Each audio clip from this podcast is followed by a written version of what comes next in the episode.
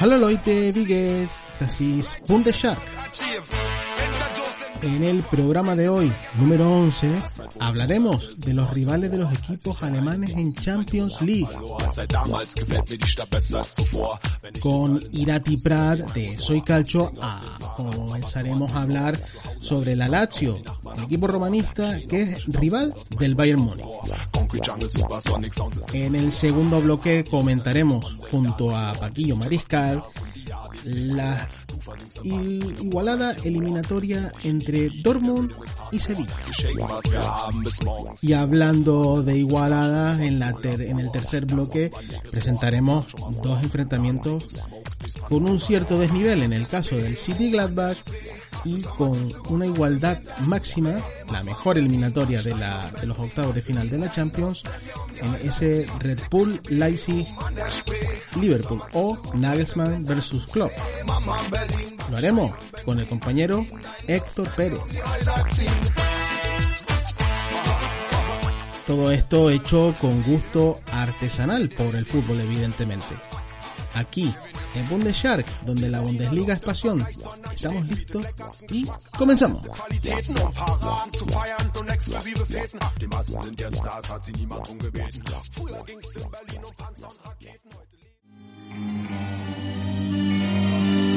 Nord, ovest, est, Roma è così grande che di notte ti prende, ti inghiotte. Fotte la mente Un gigante che ti culla tra le urla che non sente. Ti compra, ti vende, ti innalza, ti stende Ti usa, se serve, ti premia, ti perde. Chi parte, chi scende, chi bleffa, scala. Fredda come l'Artico Sahara Dentro le coperte tue. In questa notte che te non ci sei.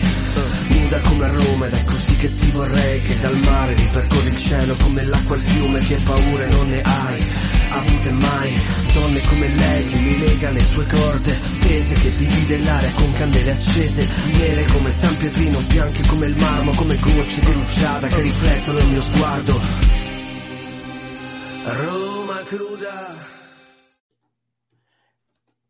Quería hablar con alguien de, para empezar a hablar de los rivales europeos en, eh, de, los equipos alemanes, en este caso de rivales de la Champions, eh, y se trata del rival, en este caso, del Bayern Múnich, es una de las eliminatorias quizás más, mm, digamos, desequilibradas que podíamos encontrar dentro de los, de los octavos de final. Pero aún así mm, me apetecía porque la más Lazio se encontró con, con el Dortmund. y no sabemos si ha cambiado mucho o no la dinámica, si es el año, si es un año complicado, sobre todo que alguien que los conozca y que los vea frecuentemente nos no, nos diga, pues nos comente un poco aquí en Bundeshark si eh, esto eh, sigue así o si de aquí a un mes, que, que, es el enfrentamiento, pues mm, se prevé que cambien cosas, ¿no? Para ello me he traído ya al amigo y más que, más que compañeros amigos, porque nos conocemos desde hace mucho tiempo, de Soy, del canal Soy Calcio, eh, en este caso es Irati Prat. Irati, gracias y bienvenido. ¿Qué tal, Shark? Pues un gusto enorme, te mando un abrazo muy grande, feliz año, felices fiestas. Y sí, como decías tú, hace mucho tiempo que, nos conocemos al final, desde mucho antes de, de, dedicarme yo en exclusiva al fútbol italiano y la verdad es que es un gusto enorme poder charlar de este, de este duelo que sí, como tú comentas, está pues, posiblemente el más desequilibrado de todos, ¿no? No por demérito de la Lazio, sino sobre todo por mérito del Bayern, ¿no? Que es un equipo obviamente candidato a ganar la Champions otro año más, pero que al final bueno, pues todo puede pasar en el fútbol, ¿no? Y la Lazio tiene sus armas, tiene la bota de oro del fútbol europeo y quieras que no, aunque esté muy desigualado, ese Lewandowski Chiro Inmóvil eh, estimula, eh, estimula un poquito. Sí, ahora, ahora, nos meteremos en harina porque al final el Bayern ha pasado una época sin Joshua Kimmich en, esta, en la Bundesliga que a pesar de que ha ido, digamos, ganando eh, partidos y, y, solventando partidos, sobre todo a partir de las paradas de Neuer y los goles de Lewandowski, eh, lo cierto es que ahora que ha vuelto Kimmich, el equipo parece retornar a una versión mucho más reconocible y, y, y, menos, menos anárquica quizás o menos caótica de lo que hemos estado viendo en Bundesliga, porque hay una, uh -huh. cosa, hay una cosa clara, Irati, y es que eh, el Bayern está siendo más vulnerable de, de, cara a puerta y son, no son pocos los partidos, lo hablamos con los compañeros de la pizarra de la Bunde en un directo creo, eh, que el, el, Bayern pues está siendo un equipo mucho más vulnerable que otros años, ¿no? Que, ahora mismo, pues bueno, el, el, equipo menos goleado es el Leipzig y el Bayern creo que es el cuarto o el quinto, ¿no? No, no sé ahora mismo los datos de memoria, pero por ahí andará la cosa, ¿no? Claro que luego, mm. claro, tienes a un jugador como Lewandowski que te marca 18 goles o 19 goles en 14 partidos. Eso, pues evidentemente los datos están ahí y, no, vamos a negarlo, ¿no? Pero bueno, en cualquier caso, me gustaría sobre todo preguntarte por, por cómo estás viendo tú a, la Lazio este año y qué cosas con respecto a la temporada pasada han cambiado en, el equipo de, de Simón Inzaghi.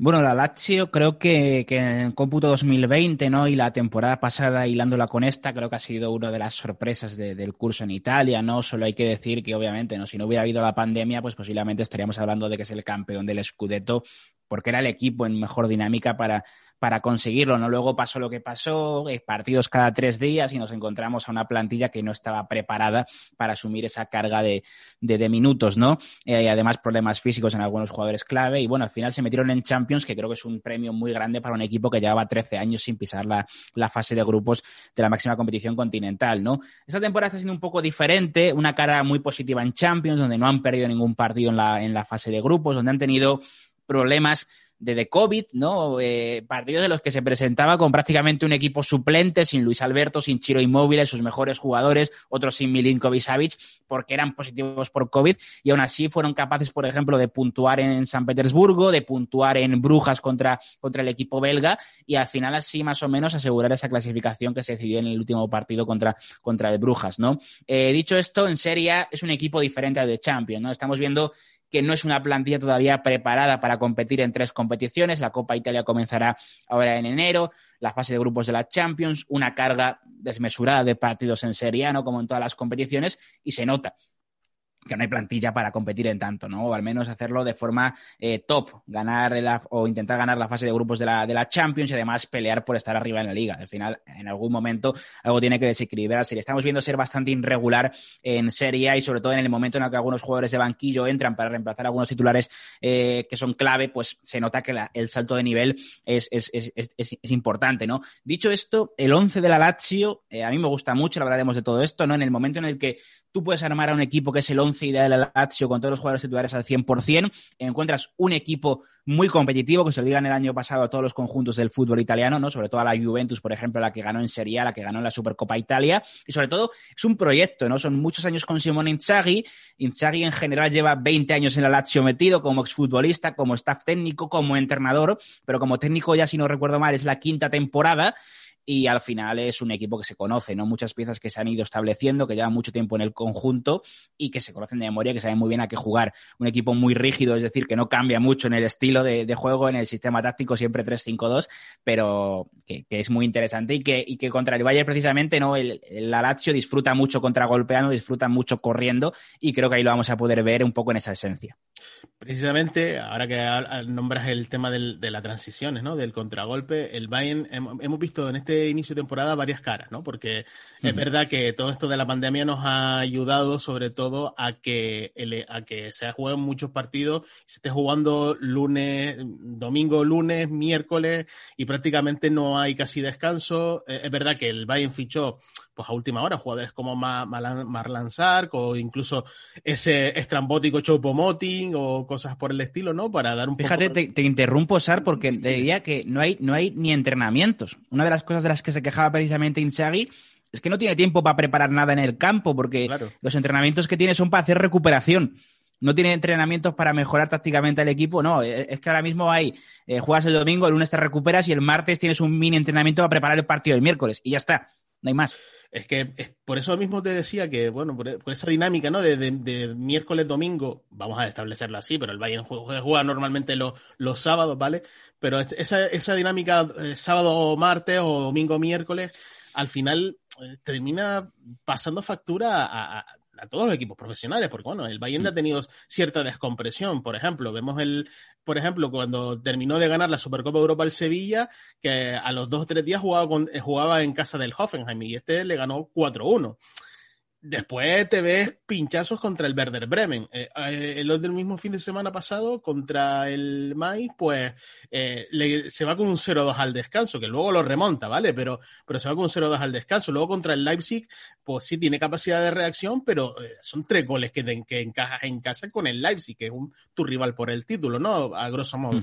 Entonces al final estamos viendo a un, a un Bayern súper vulnerable, que se ha visto sobre todo lastrado un poco por la lesión de Joshua Kimmich en los últimos dos meses y donde esa inseguridad a la hora de transitar, a la hora de recibir, de, no recuperar tras pérdida, en cuanto un equipo, digamos, eh, sale bien o sale fácil hacia uno de los, de los costados, hacia uno, hacia, en este caso hacia Boateng como defensa, eh, que es el lado débil de la defensa del Bayern, pues realmente lo que termina depurando son, termina derivando son ocasiones de gol y, y sobre todo acercamientos muy, de manera muy fácil, con lo cual ahí yo creo que la Lazio puede tener una, una base importante, ¿no? Sobre todo cuando corres al espacio, no tanto por, por la zancada de inmóviles, que no es un jugador excesivamente rápido, pero sí es un jugador inteligente en cuanto a la hora de mm, sacar a, un poco a, a, los rivales de zona, eh, permitir que lleguen también jugadores de segunda línea, habilitar un poco los carriles exteriores también. Con lo cual ahí el, el, el Bayern podría tener situaciones complicadas si no logra tener bajo control ese partido, ¿no te parece? Sí, al final el Lazio tiene que hacer un partido perfecto, ¿no? Una eliminatoria perfecta, ¿no? Más que un partido, porque al final puedes sacar un uno a uno en Roma por ser positivos, pero claro, luego si te descuidas un poco en, en Alemania, pues igual te pintan la cara, ¿no? Que es lo que podría ocurrir, porque lo hemos visto otras veces con el Bayern en estas eliminatorias de, de Champions, ¿no? El caso es que al final creo que el Lazio tiene, pues como te decía, una idea de juego muy, muy establecida, que al final también depende mucho de que no haya problemas físicos en algunos futbolistas. En el caso de los espacios, pues aprovecha mucho ambas, ambas bandas. No habrá que ver, porque si en el mercado se acaba reforzando la Lazio, que parece complicado, posiblemente una de las piezas que, refuerce será esa banda izquierda, no ese carril zurdo, porque no está funcionando y Senat Lulic, que es un clásico en esa posición, tiene muchos problemas físicos, pero esa banda derecha con Manuel Lazzari, que es un auténtico torpedo por esa banda, es muy, muy rápido y tiene un auténtico tanque de gasolina para aguantar hasta cualquier minuto del partido. Y luego, sobre todo, los lanzadores que tiene en el centro del campo. Luis Alberto, que es un jugador que eh, te hace cambios de ritmo fantásticos, que es un gran conector con los jugadores de arriba. Y luego Chiro Inmóvil, que es verdad que no es el más rápido del mundo, pero que se ha acostumbrado también a vivir fuera del área, a vivir dentro del área. Tiene un magnífico golpeo, le hemos visto marcar muchos goles desde la frontal. Y sobre todo Tugu Correa, creo que es la clave, ¿no? Que Tugu Correa está al 100%, que esté bien físicamente. Por desgracia, no le estamos viendo con continuidad, eh, sin problemas de lesiones, teniendo de vez en cuando alguna que otra molestia física pero es un jugador que cuando está bien es rapidísimo, eh, vive dentro y fuera del área, está muy cómodo al contragolpe, es un jugador que en el uno contra uno te puede destrozar, que físicamente es un jugador eh, no ya en regularidad de lesiones, ¿no? sino en, su, en su, estilo de juego, no es un jugador eh, portentoso ¿no? y que en el uno contra uno te puede superar sin ningún tipo de problema con esa gran zancada que tiene. Creo que una de las claves está en que tú Correa inmóvil estén, estén al 100% tú hablas de, de, tu Correa, ¿no? O de, jugadores como el mismo Milinkovic Savic, que no lo estamos viendo mm. tampoco en los últimos años.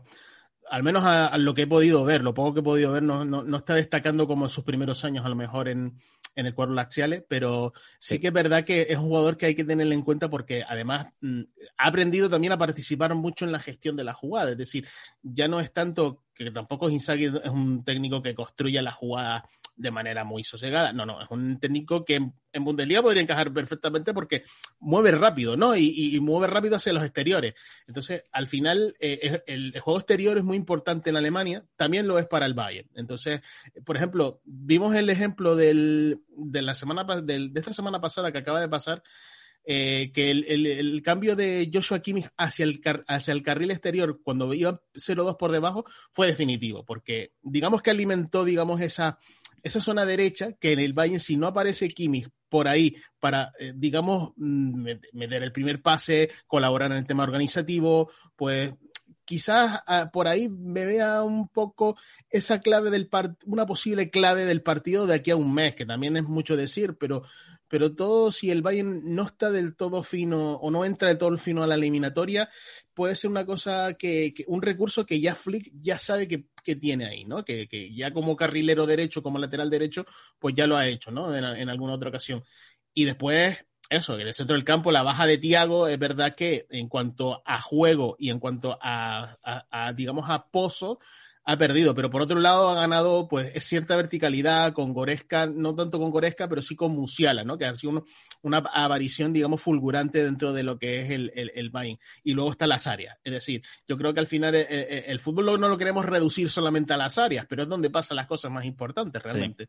Entonces, al final, si tú tienes a dos de los mejores del mundo en las áreas, te resuelven muchos partidos que a priori no están siendo brillantes para, la, para, la, para el Bayern, pero que en este caso, eh, bueno, eh, le, están permitiendo ser, volver a recuperar el liderato de la Bundesliga en un mes entre noviembre y diciembre que ha sido pues harto, harto complicado. En este sentido, yo viendo un poco las debilidades del Bayern, también quisiera ver un poco las debilidades que tú le ves a la Lazio. Mm, ¿Qué exactamente qué es lo que más, lo que crees que más carece? Porque yo las veces que le he visto eh, frente al Dortmund, ¿vale? lo que creo es que muchas veces digamos, Inzaghi se mete en bloque bajo o en bloque medio y después le cuesta, no es que le cueste salir, pero le cuesta enlazar con los de arriba.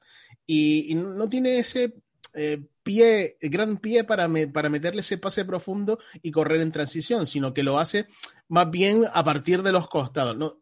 Es una sensación, tú me dirás ahora si es así o no, pero, pero tengo la sensación de que muchas veces hay cierta lejanía entre líneas en, en, a la hora de defender y atacar, y después cuando se, cuando se instala muy atrás, parece eh, que, que se, se, mete prácticamente dentro del área y define más por acumulación que por, que por orden defensivo. Yo sí es verdad que, que, es verdad que se queda muy roto el equipo a veces y creo que Inmóvil a veces se encuentra muy, muy solo arriba, ¿no? Y que contragolpea más que nada por, por, por fuerza física y, por, y porque es un auténtico tren, ¿no? Muchas veces si consigue llevarse al central, pero es verdad que hay una diferencia, una distancia, ¿no? Que muchas veces le mandan un balón largo y tiene que buscarse la vida muy, muy bien sea él o, o, Correa, ¿no? Pero creo que ahí sí, sí, Luis Alberto va a ser fundamental. Creo que si está bien Luis Alberto, que es un jugador que le hemos visto codearse al máximo nivel con otros futbolistas de la liga italiana, creo que puede ser clave, ¿no? En esa conexión que haya. En cuanto a las debilidades de la Lazio, yo defensivamente donde tengo más dudas, ¿no? Porque es un equipo que bueno, esta temporada le está costando mucho cerrar los partidos, ¿no? Eh, encuentros que empieza ganando en la primera parte, fuera o dentro de casa, ahora mismo se ha perdido un poco esa, esa diferencia, ¿no? Entre jugar en tu estadio o en el visitante, pero eh, le vemos que ese equipo es que se pone, un equipo que se pone por delante contra un equipo teóricamente inferior, pero que le cuesta cerrar el partido y luego al final acaba sufriendo, ¿no? Porque no es capaz de un poco eh, sostener el resultado y, y gestionarlo. defensivamente es un conjunto que ha tenido problemas físicos en algunos jugadores, caso de Luis Felipe, ¿no? Que es un central brasileño jovencito que por decirlo de algún modo es el jugador más rápido, es el jugador eh, más veloz de esa defensa de tres que marca eh, el bueno de Inzaghi, ¿no? Y luego está acompañado por Acherby, que seguramente es el líder de esta zaga, y Wesley Hoet o Stefan eh, Radu, ¿no? Yo creo que ahí es donde más va a sufrir. Creo que la Lazio no es un equipo eh, fiable defensivamente, por muy bien que estén algunos jugadores de este equipo, como el propio Acherby, ¿no? Que es internacional por, por Italia, pero creo que ahí es donde más va a sufrir y creo que al final cuando te enfrentas a equipos, un equipo que tiene enfrente a Lewandowski, a Müller y a muchos más jugadores, ¿no? Que te aparecen de segunda línea, de todos lados, como aparecen en el Bayern, pues creo que es donde más peligro puede, puede ocurrir. Obviamente creo que a Lazio eh, puede podemos ver una cara, ¿no? Que sea un equipo que arriesgue, un equipo que salga eh, no a tener la pelota, ¿no? Sino a, intentar presionar arriba, e intentar eh, forzar el error del rival. Creo que lo hemos visto en algún partido y creo que podría ser interesante, pero claro, obviamente te arriesgas a que, a que te destrocen atrás. Pero es que si te plantas atrás contra el Bayern, Personalmente creo que es una... Puedes tener alguna contra, pero creo que es entregarle el balón al rival y prácticamente con todo y pensar, bueno, pues en algún momento el Bayern te va a matar si, si te encierras atrás. Entonces, ahí lo veo complicado. Veo que no sé qué va a elegir Inzaghi, pero obviamente contra un equipo como contra el Bayern te vas a jugar la vida en cualquiera de las dos cosas, pero me, gustaría más verlo eh, saliendo a presionar arriba, saliendo a intentar recuperar y crear peligro con los jugadores que tiene en ataque y me, gustaría ver esa, esa faceta de la Lazio. Hombre, es verdad que el Bayern es un equipo que además eh, con, pelota suele, digamos, embutir y, y, empotrar mucho a los rivales atrás. Pero también es verdad que es un equipo que si en la zona intermedia no, como le pasó al, vuelvo a repetirme el partido del, del, domingo pasado porque fue bastante ejemplificante en cuanto a, a defectos del, del, Bayern, porque encontraba salidas limpias, porque el Mainz al final es un equipo de zona baja de la tabla y, y estaba prácticamente eh, empotrado en su propia área, pero a la, saltaba dos, tres jugadores de, del Mainz y enseguida eh, el envío largo es una cosa que le costaba defender al Bayern, por ejemplo, ¿no? Y no, encontraba una claridad por dentro y tenía que recurrir por fuera y al, al, recurso centro más remate que ahí te, te, pueda casar alguna Lewandowski, te pueda casar alguna Müller también en la frontal y después iniciar jugada. Estábamos viendo un Bayern muy Mm, mm, ¿cómo, ¿cómo, es la palabra? Yo creo que la palabra es que le faltaba, le faltaba pimienta, ¿no? Le faltaba, digamos, algo para, para romper eh, el partido y no, no lo estaba consiguiendo. Y justamente ese cambio de Kimi hacia la, hacia la zona derecha del campo hizo desequilibrar el, partido. Entonces, a partir de ahí, el Bayern en 20 minutos le mete cuatro goles al Mainz. O sea, es una cosa que, que, si, que si tú no solo le cedes la posesión, sino que además no defiendes de manera correcta, creo que eh, eh, esto le pasa a muchos equipos de la Bundesliga que creo que defienden bien durante gran parte del partido dentro de un escenario, pero cuando el Bayern empieza a meter presión, empieza a recuperar más arriba, empieza a, digamos, a meter su ritmo, por así decirlo, el rival no tiene nada que hacer. Al final termina encontrando el gol para empatar el partido. Entonces, eh, y para, incluso para remontarlo, como ha pasado, como ha pasado varias veces. Entonces, en este sentido, yo creo que, que, ante la Lazio, igual, y adivinando a lo mejor mucho, ¿no? De, creo que vamos a ver un partido un poco, mm, digamos, con un guion bastante predeterminado, tanto en Roma como en Múnich. Me parece que, ahí el Bayern va a querer contener un, control mm, de la, de la, posesión, un dominio de la posesión. Eh, va a intentar asentarse en campo contrario, evidentemente, pero va a intentar golpear rápido a lo mejor no en el minuto 15 o 20, como puede ser a lo mejor en Bundesliga, pero sí a lo largo de la primera parte imponer su ritmo y, terminar llevándose uno o dos goles al descanso, que le permita luego gestionar el partido a la, de la manera que, le, que, le, plazca, ¿no? Yo creo que veo ese guion del partido y no sé si tú compartes, compartes este guion o, esta, o esta, por lo menos esta previsión. Sí, yo creo que dentro de las eliminatorias, ¿no? Eh, no previsible, pero porque al final puede pasar cualquier cosa, ¿no? Eh, es, así. Pero, pero sí más o menos sabes por dónde va a ir, ¿no? Creo que es de las que a un mes vista es de las que más puedes decir, oye, creo que esto va a ocurrir así, porque ni siquiera en el mercado, ¿no? Son dos equipos que no es el Bayern, pero yo creo que, que, será parecido a la Lazio, ¿no? No tienen demasiadas urgencias que, que hacer o, van a gastar grandes cantidades de millones de euros en reforzarse en el mercado de, invierno y sobre todo cambiar ¿no? el equipo en este, en este mercado. ¿no? Así que yo creo que más o menos podemos predecir un poquito cómo va a ser el, el guion, además la diferencia ¿no? y, y, la superioridad del Bayern también le obliga ¿no? a tener un poco a llevar la batuta, a tener la responsabilidad de ser el equipo que más arriesgue, ¿no? porque al final Lazio pensará, bueno, Aquí nosotros tenemos poco que perder, por lo tanto, que, arriesgue más el equipo rival, ¿no? Y creo que tendrán un poco claro su, plan y habrá que ver también en qué momento llegan de, sus respectivas ligas, ¿no? Porque en un mes como enero puede cambiar mucho todo, hay muchos partidos acumulados, puede haber presiones para los, para los equipos, eh, no creo que cambie de entrenador ni mucho menos en ninguno de los equipos, pero puede haber mucha presión de que tenga una mala dinámica o una buena dinámica y creo que eso también puede ser, puede ser fundamental, pero yo creo que va a ser un partido eh, muy bonito porque al final son dos equipos que, bueno, pues que tienen continuidad en su estilo, tienen eh, jugadores que saben de sobra compenetrarse con el resto de compañeros y sobre todo que, tienen mucho potencial ofensivo. Todos son dos equipos que, su principal eh, fuerza está arriba y que vamos a ver un encuentro donde va a ser un intercambio de golpes. Ojalá por mi parte equilibrado, ¿no? Ojalá la Lazio eh, no se vaya del, de la eliminatoria en la primera parte. Me gustaría mucho, ¿no? Que llegara incluso con vida a Múnich, pero habrá que ver qué es lo que ocurre. Pues yo creo que hemos dado ya un repasito, son veintipico minutos que llevamos, o 15, 20 minutos, y creo que hemos tocado un poquito todos los palos. Y nada, Irati, como te digo, eh, bienvenido siempre eres aquí a, a Bundeshark. Lo mismo te digo yo si necesitas algo de mí para, para Soy Calcho. Ya sabes que, aquí estamos para ayudarnos al final y darte las gracias por estar aquí en, en Bundeshark, tanto en el podcast como también en el canal, que lo hemos querido incluir un poquito, un poquito más tarde. Un abrazo. Nada, un placer, un placer. De verdad, te mando un abrazo muy grande. Y a ver si hay suerte en próximas eliminatorias. Nos vemos por aquí. Eh, ya sea por parte de Lazio, que se carga el Bayern y se encuentre con otro equipo alemán, o ya sea porque al Bayern retoe contra algún equipo alemán, de, algún equipo italiano de los que pasa a siguiente ronda, que ojalá sean muchos. No, además, además, y esto ya para, para cerrar, eh, creo que los duelos italo-alemanes siempre son muy bonitos, porque además tiene una, rivalidad, una rivalidad histórica bastante importante. Pues eso, lo dicho, Irati, un abrazo y hasta, próxima, hasta una próxima ocasión. Un abrazo muy grande, Sark. Comida a los animales, soy el uno, ya no tengo miedo a nadie. Desde que se fue mi compi voy a decir verdades. Ya que estamos en ello, mi cabreo eterno parte de envidia. Porque tus temas de buen rollo no me salen. Coño, soy el malo de la peli, ¿qué más da? Algunos nacieron para ser Bruce y otros Don Cristal. Y el paisaje de fondo es esta ciudad, este país, que nos convierte en carne picada. Ah, somos carne picada.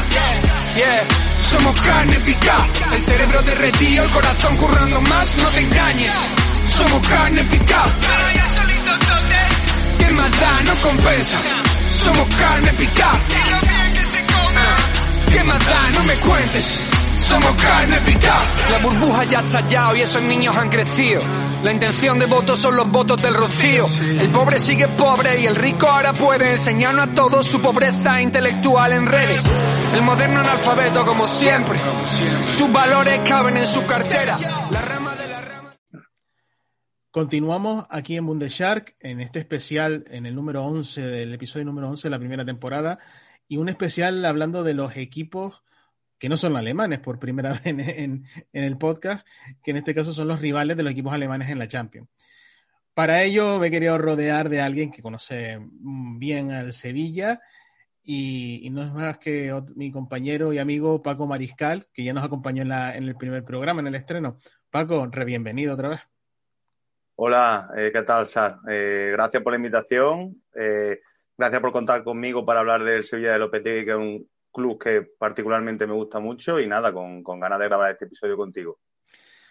Pues vamos allá, porque si bien es verdad que ah, justamente el día que estamos grabando, el día anterior ha sido una derrota del Sevilla contra el Atlético de Madrid, lo cual dice mucho y al mismo tiempo puede no decir nada de cara a febrero, porque ya sabemos que febrero, al fin y al cabo, sigue estando lejos y siguen siendo varios partidos a fecha de grabación. Pero sí que me gustaría conocer un poquito más al Sevilla, sobre todo para la gente que nos escucha. ¿Cómo, ¿Cuál es tu visión del equipo a nivel general de esta temporada? Y si crees que ves alguna, algún tipo de evolución en el, en el, en el club a, a, con los refuerzos de este año y sobre todo con, con este mercado de invierno que ahora está abierto y que puede ser reforzar aún más al equipo sevillista en su lucha por lo menos por conseguir plaza Champions, que es el objetivo real en, la liga, ¿no? Bueno, sí, el Sevilla ha pegado una evolución con respecto al primer año del proyecto que fue buenísimo con Lopetegui. Recordemos esa Europa League, recordemos la clasificación para Champions, la continua reestructuración, porque no solamente llegó Lopetegui, sino sabemos que el Sevilla es un club vendedor y que está siempre en la palestra en el mercado. Llegan piezas nuevas, se van piezas que ya estaban, etcétera. Y en cuanto a lo futbolístico, creo que Lopetegui ha dado un, una vuelta de tuerca, un giro eh, en la propuesta, porque el Sevilla es un equipo eminentemente mucho más vertical que lo que era la temporada pasada. ¿Por qué? Pues creo que eh, la, la, baja de Vanega ha trastocado los planes estructuralmente de manera muy fuerte, el impacto que tenía el argentino, donde eh, el Sevilla podía pues, proponer a partir de la posesión muchísimo más, descansar con la pelota, abrir repliegues, etcétera, etcétera, pues le está costando muchísimo en estático este año sin el argentino. Es, verdad que muchas veces decimos o pensamos que una única baja no puede trastocar tanto el plan, pero es que aportaba tantísimo Vanega que, que bueno, que Lopetegui creo que ha sido inteligente también en parte y a sabiendas de que ni, ni Fernando, ni Gudeli, ni, ni, yo, ni Jordán, ni por supuesto el llamado al menos posicionalmente reemplazo de Vanega, que es Rakitic, son jugadores que puedan aportar lo que el argentino, pues está siendo un equipo que muy, sigue siendo muy vertical por fuera, porque el año pasado ya era un equipo que por banda siempre proponía mucho, pero ahora eh, su plan suele ser más de robo y contragolpe que lo que era la temporada pasada. Y ahí pues están emergiendo figuras como en Neseri, año pasado le costó entrar, este año eh, De Jong está teniendo menos protagonismo porque hay menos ataques posicionales, se necesitan menos, bueno, pues esos apoyos de espalda y demás. Y, y es un equipo que, como tú bien comentabas, estamos grabando este programa después de esa derrota frente al Atlético, que creo que es un partido paradigmático para demostrar todas las carencias que tiene el Sevilla. Eh, cuando un bloque se le pone muy abajo el rival, no tiene argumentos para abrirlo. Y, y en líneas en rasgos generales, sobre todo eso, ¿sabes? Un equipo que ha pasado de tener mayores cuotas de posesión y gestionarlas bien a eh, a ser un equipo mucho más de transiciones y mucho más vertical. O sea, propiamente dicho, se ha vuelto un equipo alemán, porque Sí. realmente si ha perdido esa, ese jugador tan contextual como es Vanega, que, tiene, que tenía un peso específico en el, en el Sevilla y que cambiaba muchas cosas, evidentemente si el reemplazo, entre comillas, quien te llega es Rakitic, mucha calma no va a tener el Sevilla con la pelota, entonces tiene que decidir pues un poco más rápido. Sí me sorprende un poco esto que comentas de que De Jong no sea tan titular porque también define un poco con qué tipo de, de delantero juega o qué, con qué tipo de extremos, medias puntas delantero juega, ¿no? Porque eh, parece que está buscando como siempre la diagonal hacia adentro, ¿no? Tanto pues como Campos, pues como otros extremos, como el mismo Suso, terminan buscando siempre la diagonal hacia adentro, ¿no? No, no, no, no son jugadores que, como Navas en su día, ¿no? Que, que, era pues pelota, pelota enganchada en el pie y a generar a partir de ahí. Mm, ¿Crees que esto puede terminar sorprendiendo de alguna manera al Dortmund? Porque si bien es verdad que hemos visto y, hemos, y estamos viendo un Dortmund que en defensa pues va justito, eh, el Sevilla en, ese, en esos momentos puede, digamos, cogerle un poco, meterse entre central y lateral y hacerle la vida imposible a Hummels y a Kanji, que, que, realmente pues Terzic ha vuelto a jugar con defensa de cuatro y con dos centrales nada más. No sé cómo ves tú esa, digamos, disposición que podrían tener los dos y sobre todo si ves alguna, digamos, eh, debilidad ahí del Dortmund que pueda aprovechar el Sevilla. Sí, creo que ese es uno de los puntos claves de, de la eliminatoria. Por lo que tú has dicho, Terzic ha vuelto a jugar con, con, dos centrales nada más en vez de con tres. Y lo que tú comentabas sobre el extremo es muy importante porque eh, creo que el perfil de extremo que hay en la plantilla, Ocampos, Suso, etcétera, incluso Munir, que ha jugado también caído a banda, son esos, son jugadores de tendencia interior, de, de muy agresivos, sobre todo el caso de Ocampos, eh, para pisar área. Suso junta mal equipo ahí, le da un poquito de calma y demás pero porque tanto Navas como Acuña, eh, Acuña que ha sido un gran fichaje, ha relevado muy bien a Reguilón y le ha dado bastante más cosas, sobre todo en lo que te comentaba antes, un foco productivo para ataques posicionales porque el argentino sí es capaz de, cambiar el ritmo, de saltar alguna línea en estático. Solo queda la amplitud, ¿no? Y creo que ya no solamente ese perfil de extremo de Suso Campos tirando la diagonal y jugando en ese intervalo que tú comentas entre el lateral y central, sino también teniendo en cuenta el perfil de, de, lateral que tiene el Dortmund con Guerreiro y Meunier sobre todo, que son más centrocampistas en muchas ocasiones que laterales, sobre todo el caso de Guerreiro, que eh, juega muchas veces prácticamente como interior, aunque ahora con un tercio un poquito menos, pero sí. A, a mí, puede... perdona Paco, a mí Guerreiro me, me, recuerda a Marcelo una barbaridad, pero una sí. barbaridad, porque desordena a su rival y de, desordena a su equipo, pero también desordena a su rival, con lo cual es un poco que le gusta andar en el caos, ¿no? Por así decirlo. Pero bueno. eh, en la balanza, al final creo que sus entrenadores eh, lo eligen porque, claro, le, le, compensa más lo que desordena a su rival que a pesar de que desordena a su equipo, pero estoy contigo que es un perfil muy similar.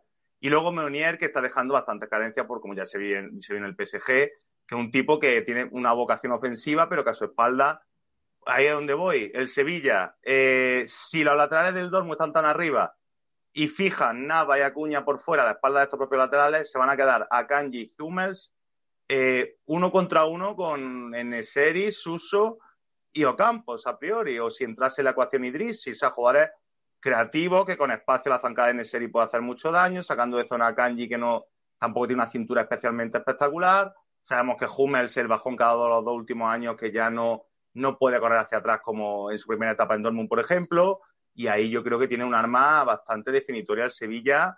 Eh, por eso que yo creo que Tercic, evidentemente, a pesar de que queden todavía una semana, estará viendo la forma de contrarrestar esto, porque a mí personalmente no me extrañaría que el Dortmund en esta eliminatoria en concreto volviese a una línea de atrás central atrás por el mero hecho de no quedarse en inferioridad numérica entre el atacante del Sevilla. También por la baja de Bitzel, que es importante, que va a estar por como mínimo dos meses fuera, lo cual asegura que esta eliminatoria prácticamente diría que no la va a jugar. No quiero apostar nada porque yo apostando soy malo, pero, pero sí que me diría que no la, no la va a jugar, creo que no la va a jugar. Entonces ahí va a optar pre, pre, presumiblemente Terzic con, con un Enrechan que, digamos, eh, en esa posición de central era un falso central, por así decirlo, porque era un jugador que con pelota, digamos, abandonaba la zona de la defensa y prácticamente se convertía en un segundo interior y, y, y daba, por cierto, lustre a las posesiones del Dortmund, que, Cabe decir que en juego posicional aún le sigue costando un poquito, ¿no? Para, para generar, él siempre opta por, por el pase profundo, por, por el, desorden, de Guerreiro y a partir de lo que genere también sin balón Erling Haaland o, o, Gio Reina incluso. Entonces, a, partir de eso, digamos, eh, defectos del, del Dortmund, el Sevilla, digamos que le podría dar un poco de su propia medicina, ¿no? Porque tengo la sensación de que son, eh, es un equipo para correr, no para, no para atacar en, en estático y generar a partir del error que cometa el Dortmund. Y ahí me, resulta eh, importante destacar un poco quién va a ser el acompañante de Enre Chan, porque, claro, va a depender un poco del escenario del partido que, estemos viendo, pero el Sevilla prácticamente juega mm, Fernando y no sé si juega de, continuo Jordán eh, en, al lado de, de, Fernando o cerca de Fernando o en las zonas interiores y por ahí puede venir también un poco otra clave de la, eliminatoria, porque creo que, que, los dos utilizan el balón de una manera bastante parecida, aunque el Dortmund tiene piezas quizás para tenerla un poquito más o tener un poquito más de pozo, pero partido nervioso lo veo yo. Sí, un partido nervioso, un partido eléctrico. Yo creo que puede ser un partido de bastante golpe a golpe. Probablemente por lo que estamos comentando. El Dortmund tampoco en posicional. Eh, sabemos que le costaba con Fabre y un equipo que no tiene en la plantilla un perfil. Quizá el jovencísimo Bellingham le ha dado algo de criterio, pero claro, es muy inexperto en estas, en ligas y Terchich veremos a ver. Yo creo que es importante lo que comenta de quién va a acompañar ahí a Enrechan, porque ya lo hacía la Juve, tú lo has dicho muy bien, esa posesión híbrida entre tercer central y medio centro e interior. Vamos a ver si es Delaini, que probablemente un jugador con mayor capacidad posicional o mayor actitud defensiva o si es Dahoud. Si es Dahoud, eh, bueno, pues Terchi será una declaración de intenciones de que a sabiendas de que el Sevilla le va a ceder un poquito más la pelota, Dahoud sabemos que es un tipo pues, más creativo, ¿no? Con, mayor rango de pase o, mayor calidad con la pelota en el pie, al fin y al cabo. Yo creo que, teniendo en cuenta lo que hace Lopetegui, normalmente suele jugar 4-3-3 con Fernando como pivote, Rakitic y Jordan de interiores, pero Fernando suele mucho incrustarse entre centrales en la salida de balón, se en Cundé y Diego Carlos, eh, ahí le puede mm, merecer la pena hacer esto porque sabemos que también, por muy buenos que sean los dos bichos del Sevilla, como Cundé o Carlos, Haaland ha demostrado que puede ante cualquiera. Reina mm, pica, va muy bien al pico del área, salta muy bien de la banda hacia adentro también. Más luego el pivoteo de Marco Royce o, la diagonal de Sancho, o sea, al final probablemente lo petegue a esta salida de pelota con Fernando atrás. ¿Qué quiere decir esto? Con lo que estamos comentando del centro del campo, porque en la base se juntarán Jordan y Rakitic. Ahí va a haber un poder a poder, si presumiblemente son Enrechan y Delaini los, los contendientes, a ver quién quiere menos la pelota, ¿no? Que se me entienda. Quiero decir que puede ser robo más, lo que tú has dicho. Robo de Rakitic, por ejemplo, pase profundo a Suso, que es el que conecta. O robo de Enrechan, pase profundo a Royce. Eh, la verdad que son dos equipos en principio muy espejo. Creo que es un poco más versátil el Sevilla, porque Lopetegui es un técnico más experimentado y creo que ha probado más cosas a lo largo de su carrera que Terchi, evidentemente. Pero creo que sí, sí, que presumiblemente yo veo un intercambio de golpes y bastante posesión muy dividida por, por eso mismo, porque ninguno de los dos tiene esa figura del centrocampista diferencial que, te organice desde el pase. Sí, un, gestionador más bien, ¿no? Porque al fin y al cabo eh, eh, eso en el Dortmund, por ejemplo, lo tiene eh, Dahoud, pero Dahoud es un jugador que también tiende a abandonar mucho la zona central e irse más arriba, ¿no? A tener pues ese gesto de Gundogan, ¿no? De, buscar ser más creativo en zonas más altas del campo, ¿no? No ese primer pase que yo creo que le ha, digamos, en su carrera en el Dortmund creo que le ha minimizado un poco. También está la opción de Julian Brandt, que bueno, que eso no se ha explorado todavía, porque no se sabe tampoco realmente si Julian Brandt va a continuar en, el Dortmund por las eh, continuas especulaciones con, el tema Arsenal. Pero eh, es, otra opción, porque Fabre ya lo probó ahí la temporada pasada y en el Leverkusen jugó mucho tiempo de interior también. Lo que quiero decir es que, bueno, que el Dortmund tiene piezas para hacer un centro del campo pero no un centro del campo de pozo, sino de nervio. Entonces, claro, esto es lo que tú decías, ¿no? Por, si, si yo ataco muy arriba y el Sevilla con Cundé, con Diego Carlos, me roba, mm, Fernando mete una, una, un pase diagonal hacia, hacia Suso o hacia eh, Munir cuando, si juega o hacia Ocampos, eh, eso le va a dificultar al Dortmund en el giro, ¿sabes? Porque el Dortmund defiende con eh, como 20, 25 metros lejos del área y esto al final se ve, cuando más expuesto te ves, más fácil es de golpearte, ¿no? Y de por lo menos buscar situaciones que de, de, dos, contra dos, de tres contra tres, de tres contra dos. Entonces, al final, esto lo veo como también un, ejercicio clave de que no va a haber mucho centro del campo y que sí que va a haber mucho jugador que no es del centro del campo generando cosas en el centro del campo. Entonces, creo que por ahí puede venir una tercera clave que, que, que, podríamos añadir, porque después hay una cuarta clave que es evidente eh, del, encuentro, que es ese duelo Haaland, Cundé, Haaland, Diego Carlos. Eh, ahí vamos a ver chispas, ¿eh, Paco? Sí, eh, Haaland ahora mismo, uh, bueno, eh, una de las mayores erupciones del fútbol europeo. El chaval, a toda su grandísima cantidad de cifras, la temporada pasada entre Salzburgo y Dortmund, este año ha sumado, creo que mm, no lo sabemos porque no estamos en entrenamiento, pero creo que tanto con Fabri como con Terchi está mejorando todas las carencias que tenía o los registros que tenía que potenciar porque cada vez mm, juega mejor de espaldas, cada vez sus toques son más diferenciales o sea, ya no solamente esa zancada, ese cambio de ritmo, ese atacar el espacio y luego definir. Yo creo que está mm, sumando cosas que le verán al colectivo, al Dortmund, muchísimo aire. Eh, creo que eh, esa capacidad técnica y puliendo detalles al final, a lo que comentábamos el Dortmund, que tiene tantos problemas para llevar el peso a los partidos, porque tener un, delantero así, al final es, aparte, evidentemente, de la voracidad de cara a gol, pues suma. Y luego pues eso. Luego es que es un bicho, ¿no? Es que hay pocas cosas más, formas más de definirlo.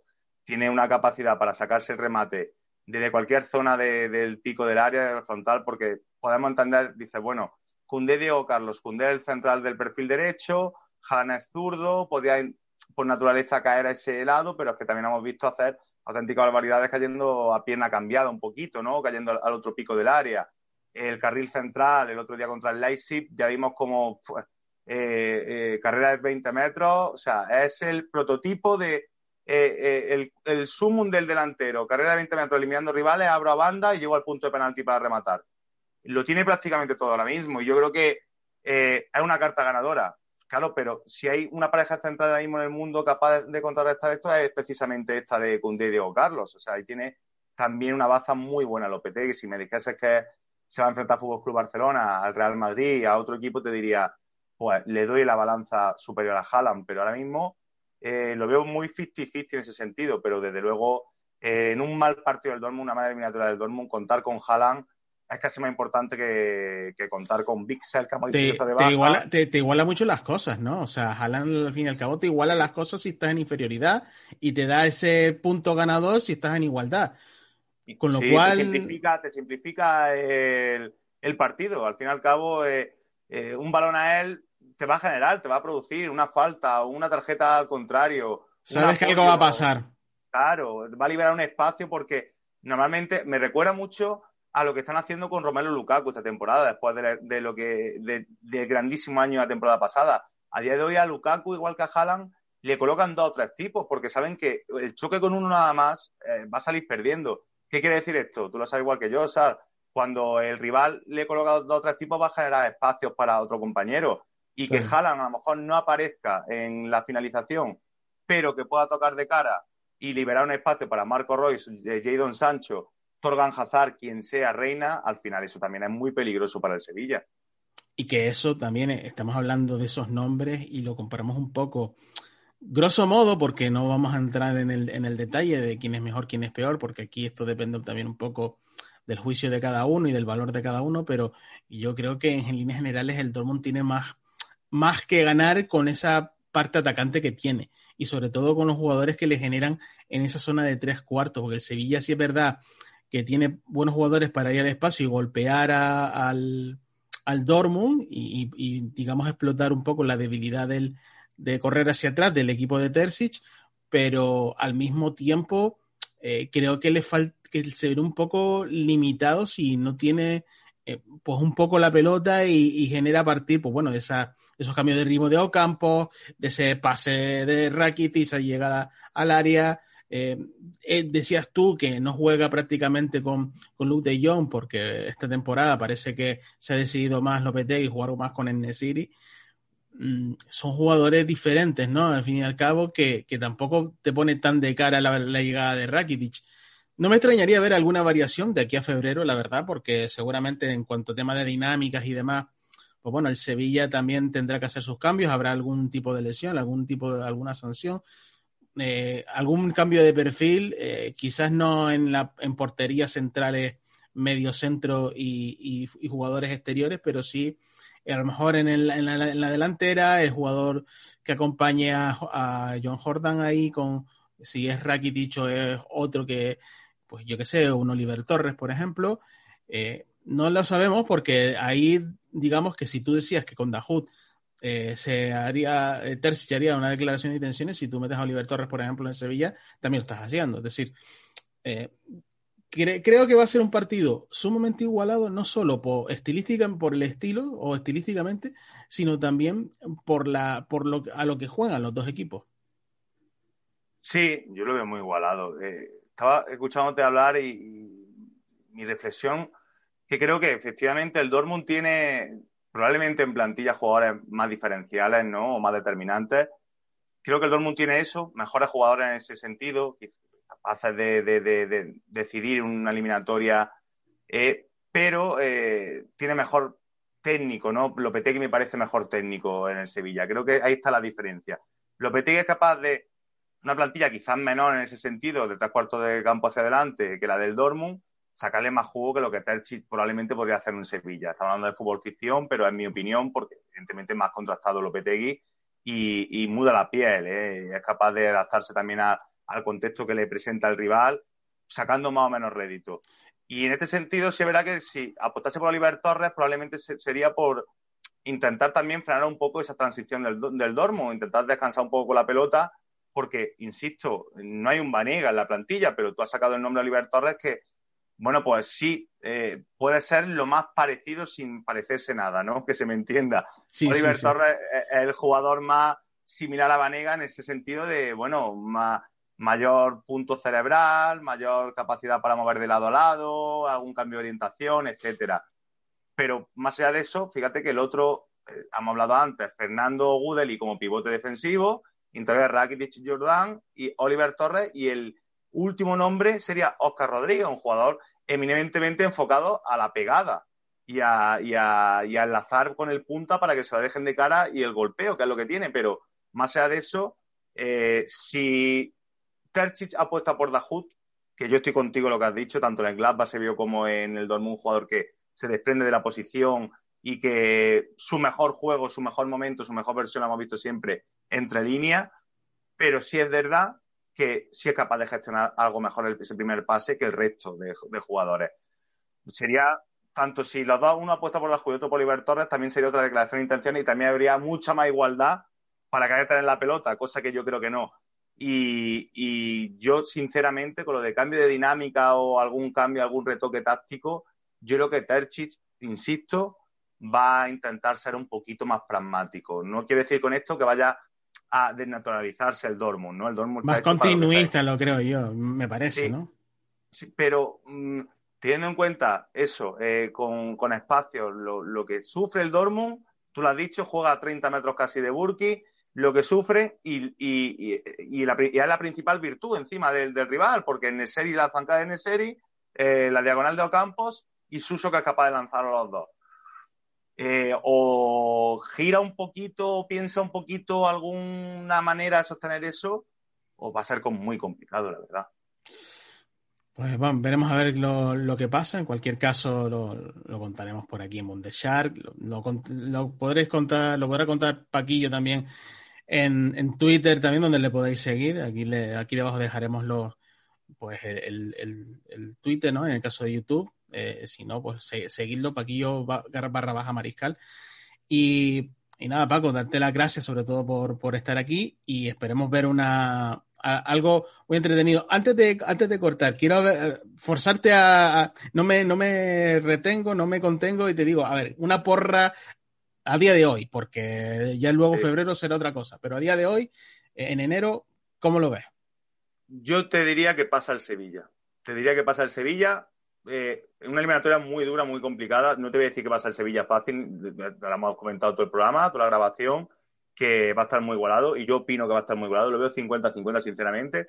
Pero creo que pasa el Sevilla. Eh, lo veo un puntito, pero de verdad, un puntito ligeramente superior, pero porque yo le doy siempre mucha magnitud en eliminatoria. Si fuese, estuviésemos hablando de un campeonato regular de Bundesliga, por ejemplo, Sevilla compitiese allí, no sabría qué decirte. Pero en eliminatoria sí verá que le doy siempre mucha magnitud a la mano, a la intervención del técnico. Y creo que Lopetegui, ahí tiene el Sevilla un arma que, bajo mi punto de vista, está un poquito por encima del Dortmund. Sino que le preguntan al Bayern, ¿no? A principio de temporada, que era el, mejor Bayern, la, mejor versión del Bayern, y le costó horrores ganarle al Sevilla, lo tuvo que hacer en la prórroga. O sea que mejor baremo que es el Dortmund, yo creo que no, no, no, no puede tener, o bueno, por lo menos para fijarse y anticipar algunas cosas. Pues nada, lo dicho, Paco, eh, muchas gracias por estar aquí en Bundeshark y nada, eh, siempre eres bienvenido a que, a que vengas con nosotros. Un placer, Sar. Eh, me lo he pasado muy bien y nada, eh, esperamos que disfrutas de esa eliminatoria que seguramente eh, estará muy bonita. Un abrazo. Un abrazo.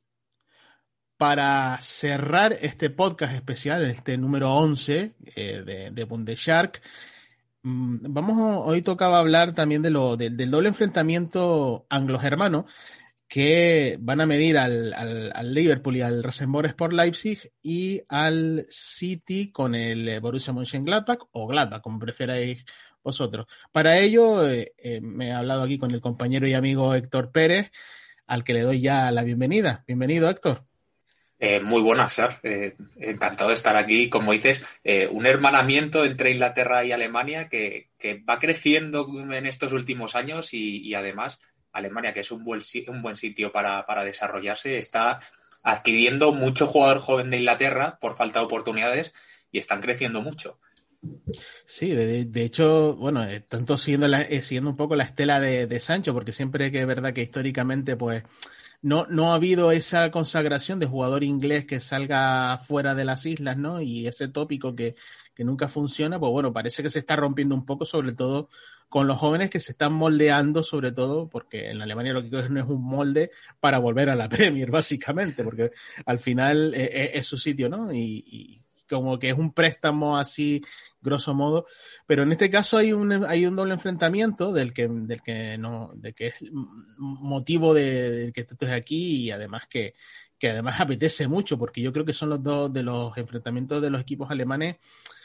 Eh, está el Borussia Dortmund Sevilla, que también es un enfrentamiento interesante e igualado, pero yo creo que no hay partido más igualado, por ejemplo, en este caso, que el Liverpool Rasenborg por Leipzig, ¿no? Que, es por el encuentro que vamos a empezar estamos en enero. Eh, es verdad que de aquí a febrero pueden cambiar cosas y dinámicas y etcétera, pero vamos a hacer un poco eh, eh, ese, digamos que todo sigue una lógica más o menos normal, que no hay ninguna gran variación y que y hablamos un poco así en plan de lo que te parece a ti, las fortalezas y las debilidades de, del Liverpool, de un Liverpool que está comandando la Premier, pero que no está tan fino como otras temporadas.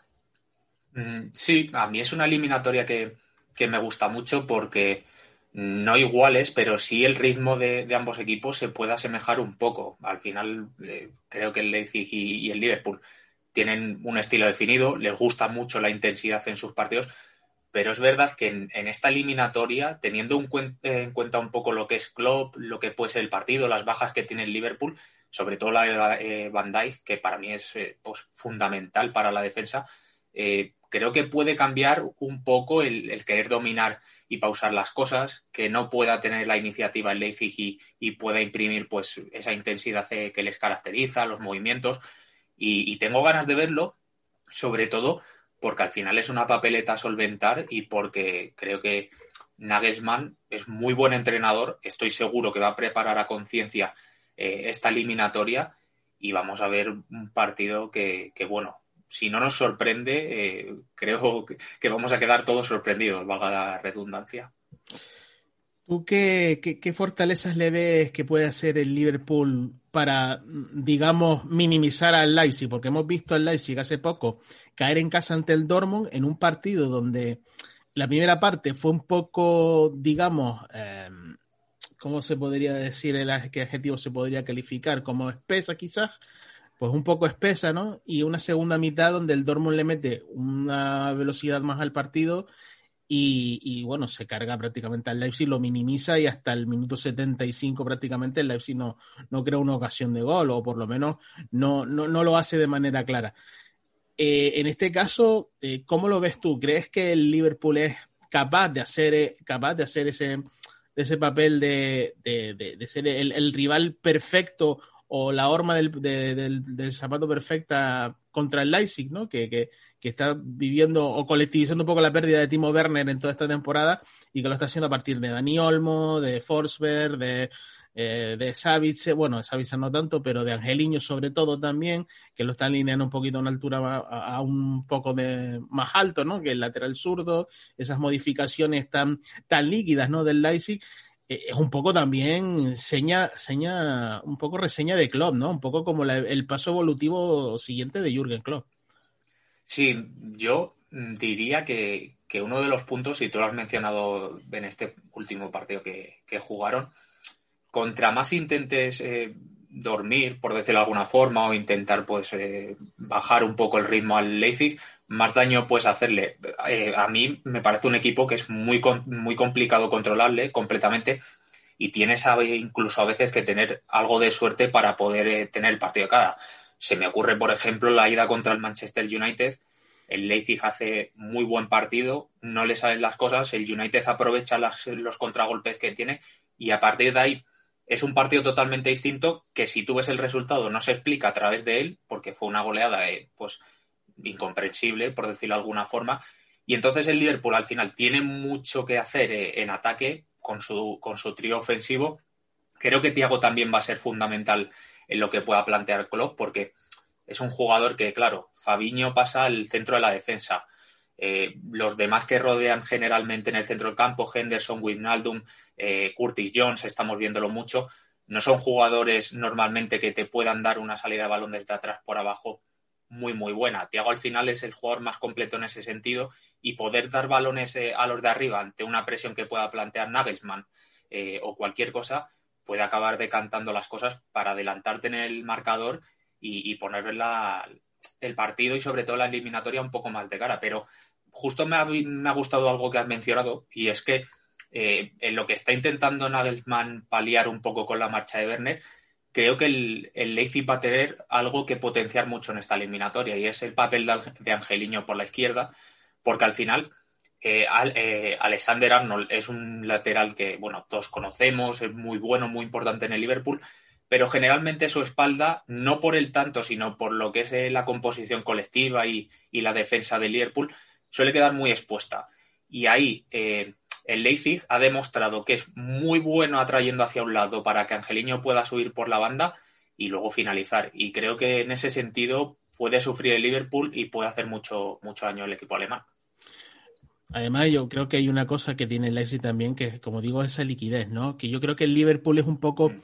eh, técnicamente un poco más, algo más rígido que Nagelsmann, ¿no? Porque Klopp es un poco más de, del año anterior, un poco más relacionado quizás con Ralf Ragni, que también dirigió pues a este equipo, ¿no? Al Leipzig y que, y que bueno, también se ha terminado, el Rani terminó adaptando un poco esto, ¿no? De, jugar con esas piezas de, lateral barra central como tipo Klosterman o, o Halstenberg.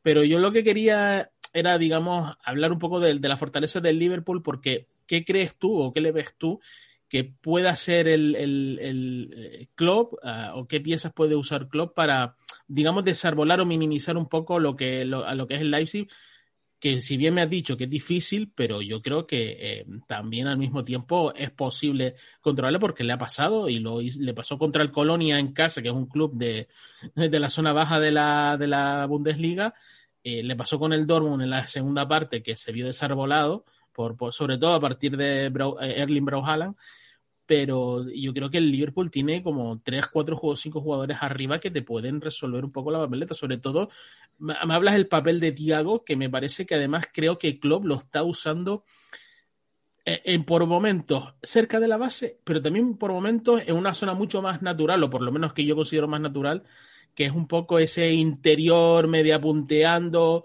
en, ese, en, ese, en esa zona de tres cuartos no sé cómo lo ves tú, pero yo creo que, tanto los tres de arriba como Tiago me parece un elemento a tener en cuenta, sobre todo si el partido va a ser un poco de, golpes, ¿no? Que, es lo que todo el mundo espera. Sí, además, en ese sentido, al final, para el Liverpool es fundamental que los tres de arriba mm, podemos decir que puede ser el más, el, más irregular o muchas veces se le critica, bueno, por el gol, algo que ahora con los delanteros sucede pues mucho, por desgracia, pero el papel de Firmino puede ser fundamental en, las aspiraciones de, del Liverpool ofensivamente, porque es el jugador que sirve de enlace ya no solo con el centro del campo, sino pues también con sus compañeros, permite que cuando él se, se retrocede unos metros para intervenir puedan lanzarse un poco más centrados tanto Mane como, como Salah, y eso es algo que seguramente veamos en esta eliminatoria. Al final, todo lo que pueda lanzar Klopp eh, hacia arriba con su equipo, eh, esa, pues como un triángulo forman a veces porque Firmino eh, retrasa unos metros, no se puede, coloca como nueve, se pone más pues por el carril central en tres cuartos de, campo, adelantan un poco la posición Salah y Mané y se centran llegando a los picos del área incluso dentro de ella. Seguramente eso lo veamos porque generar dudas en, la defensa del Leipzig, que no, sé, no sabría si decir su punto débil, pero sí muchas veces eh, pueden pecar o de inseguridad o incluso exceso de confianza, mejor dicho, más que inseguridad, puede acabar siendo importante para que Salah y Mané o incluso Firmino, que son jugadores eh, que rara vez perdonan, eh, puedan hacer gol y, bueno, pues generen dudas que pongan la, la eliminatoria y el partido más a favor. Eh, yo creo que cuando estabas hablando de exceso de confianza se me ha dibujado aquí como el clásico bocadillo, ¿sabes? De los cómics, de la imagen de, de, de ¿sabes? Entonces se me ha dibujado un poco esa imagen de que sí, de que efectivamente, es una, efectivamente es una individualidad que eh, tiene su impacto en el colectivo y a veces muchas veces negativo, ¿no? Pero por otro lado también eh, en cuanto a ocupación y en cuanto a, ocupación de espacio, sobre todo del Liverpool, y ver que, es un, pues bueno, un central que se va a, ser va, a ser asediado, porque al fin y al cabo eh, Klopp maneja muy bien los tempos de cuándo se tiene que ir a, a, presionar al jugador, a qué jugador presionar y en qué sentido presionarle, porque muchas veces e, ese primer pase que le, le falta al Leipzig eh, genera muchas pérdidas. Y una cosa que le faltó mucho al Dortmund, precisamente hablando del partido contra el Dortmund, fue eso, ¿no? Que, ese primer pase, ese, o segundo pase incluso, no, no, no encontraba receptor o, el receptor estaba muy rodeado que no podía girar y, y, termina con un pase al lateral y, al final terminan robando, ¿no? Y eso pues, pues es un problemático para, para, el Leipzig, ¿no? Otra cosa que me llama, que, quería que me comentaras es mm, dónde crees que estás el mayor punto flaco del Liverpool, porque al menos esta temporada, porque otras temporadas, pues bueno, es otra historia, ¿no? Pero al menos esta temporada, donde, aparte de la, al margen de la baja, de la baja de Van Dijk, que yo creo que eso, yo creo que no cabe duda de que es una baja importante y que, y que Klopp ha tenido que adaptar un poco pues bueno, la, digamos a, la zona, a las, zonas centrales, ¿no? A defender un poquito de manera diferente. Eh, ¿Qué debilidad manifiesta al margen del puesto central ves tú que el Leipzig le pueda meter mano de manera descarada al Liverpool? Pues dejando un poco la defensa de lado y lo que hemos comentado antes de, de la espalda de Alexander Arnold, diría que se une aquí lo que has comentado tú de que el Leipzig es un equipo muy líquido y que hay mucha movilidad, los jugadores no suelen tender a, tener una posición fija, eh, buscan mucho el contacto con el balón para jugar rápido, eh, hacer que los rivales tengan que ir a un lado y luego eh, descompensen el otro. Creo que el centro del campo va a tener que estar muy fino. No diría que está mal compuesto, al final, juegue quien juegue, se suelen complementar bien. Es verdad que Thiago pues aún no, lleva mucho, no ha jugado muchos partidos porque tuvo la lesión contra el Everton, pero Henderson es un jugador que, se ha adaptado a las mil maravillas desde que Klopp entrenador suyo. Eh, Curtis Jones ha tenido un impacto muy positivo esta temporada, aunque es verdad que ofensivamente suele tener mejor papel. Y luego pues está Vignaldum también, incluso eh, eh, Osley Chamberlain si jugara.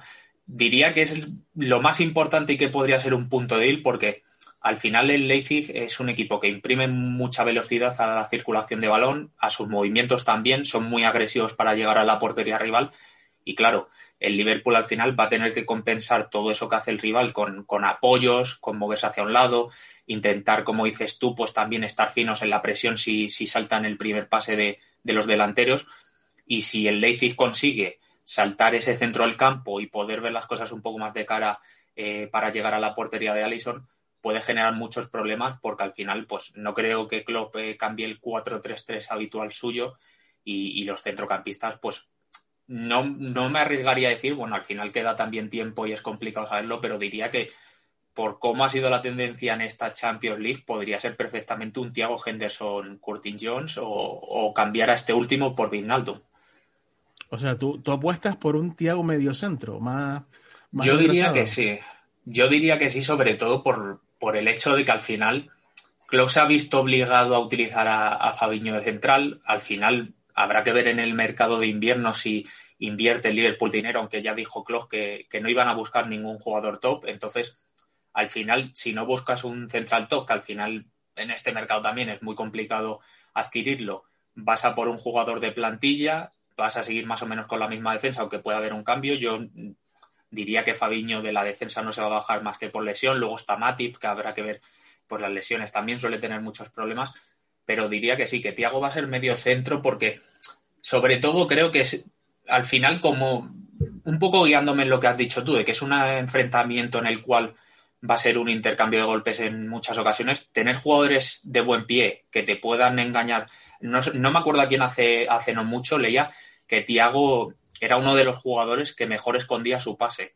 Y en ese sentido, el poder tener un jugador con muy buen desplazamiento, que desde cualquier sitio te pueda dar un pase que engañe al rival, ya sea por arriba o por abajo, puede decantar las cosas. Pero claro, también juegas un poco con que es un futbolista que, sin ser malo defensivamente, porque a mí no, no me lo mm. parece, tiene que estar bien rodeado para que cuando el Leipzig eh, pues tenga la posesión, ataque, eh, busque mucho movimiento interior, mucha intervención para luego jugar con las bandas, pueda subsanar pues todo eso, cubrir todos esos espacios que no va a poder cubrir Tiago.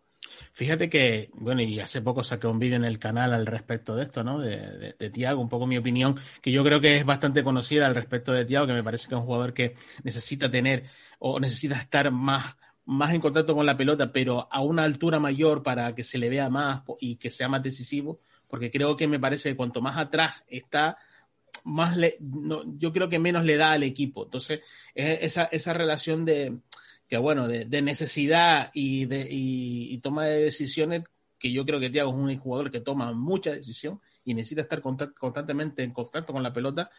Eh, pues bueno, quizás a lo mejor esa relación, verla ahí en el medio centro, me dice, bueno, pues eh, eh, es que no choca, no, no lateraliza del todo bien. Eh, tiene deficiencias, ¿no? Es verdad que luego compensa con anticipación, que luego con, compensa un poco con, con, esa lectura de juego que también que tiene, que, que, es buena, evidentemente, y que se y, que digamos que es el que le da un poco vitalidad y, puede lanzar un poco los interiores, ¿no? Que, que, que un poquito más arriba, pero lo cierto es que a mí no me termina de cuadrar como mediocentro y, y si Klopp piensa utilizar a Thiago mediocentro, me parece que el Leipzig tiene, me parece que a mí, ¿eh? esto es una opinión personal, mm. que ahí el Leipzig tiene una ventaja mm, considerable porque viendo, y habiendo visto a Thiago de mediocentro con Guardiola, con incluso con Hansi Flick por momentos, en escenarios poco favorables para él, porque no es lo mismo entiéndase, jugar contra un Arminia Bielefeld o jugar contra un Fortuna Düsseldorf que jugar contra un, un, un Leipzig, ¿no? Entonces, en, este caso, eh, yo a Tiago lo veo sufrir mucho en medio centro y, me parece que es un jugador que además que está desaprovechado. Pero ya te digo, esto para mí es una, opinión personal y no sé si tú tienes que decir algo al respecto de esto, pero, pero por lo menos ahí te dejo la, la, carta tirada. A mí sí me gusta como mediocentro. No sabría decantarme por decir, ahora mismo diría que obviamente es su posición ideal, pero también hay que tener en cuenta lo último que has mencionado, que es un jugador que en un contexto menos favorable como puede ser este, porque al final, por muy superior que sea un equipo a otro, a no ser que se decante el partido muy rápido, incluso eh, en pocos minutos hubiera muchos goles por una parte u otra que puede hacer que, bajen un poco los brazos los rivales, eh, es un jugador que en el centro del campo va a necesitar ayuda. Al fin, yo en la fase de grupos ha visto mucho con el Leipzig. Es un equipo que exige muchísimo a los centrocampistas rivales porque se mueve mucho, porque al final tiene muchos jugadores que en corto van bien, que les gusta intervenir, que les gusta mirar hacia adelante, jugadores que luego pues te rompen eh, a los espacios, aunque sean muy, muy pequeños. Y en ese sentido, todo lo que vaya a rodear a, a los centrocampistas del Liverpool eh, el equipo de club va a necesitar estar muy fino y más sobre todo a la espalda, a la espalda de Tiago. Pues acabando con el tema Tiago, que, siempre genera un poquito de, salseo ¿no? y de polémica, vamos a la otra eliminatoria, si te parece, a, ese City Gladbach, que bueno, es una eliminatoria realmente bastante descompensada en cuanto a calidad, porque evidentemente el equipo de Pep Guardiola, eh, línea por línea, es mejor que el Gladbach, pero eh, lo, comentábamos fuera de micros, ¿no? A ti te había sorprendido mucho este mm, Gladbach de, de Marco Gose viéndolo en el, en, el grupo, ¿no? En el grupo ese de la muerte con Inter y Real Madrid y Shakhtar.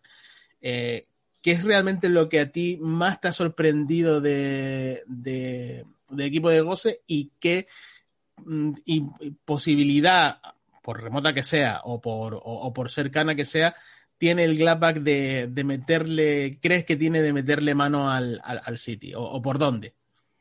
Pues mira, en lo primero diría que, lo que más me ha gustado de lo, de lo, que he visto del Gladbach ha sido un poco cómo economizan las posesiones, sobre todo cuando se enfrentan a rivales que a priori son mejores. Eh, entonces, eh, pues el rival tiene el peso del balón, por decirlo de alguna forma, pero cuando lo recuperan son muy buenos decidiendo, muy buenos yendo hacia arriba y sobre todo eh, esa dupla que tienen en ataque con Plea y Turán, eh, por decirlo de alguna forma, dupla vaya, me parece muy buena porque saben muy bien cómo aprovechar eh, la debilidad de, la defensa rival de cara a la finalización.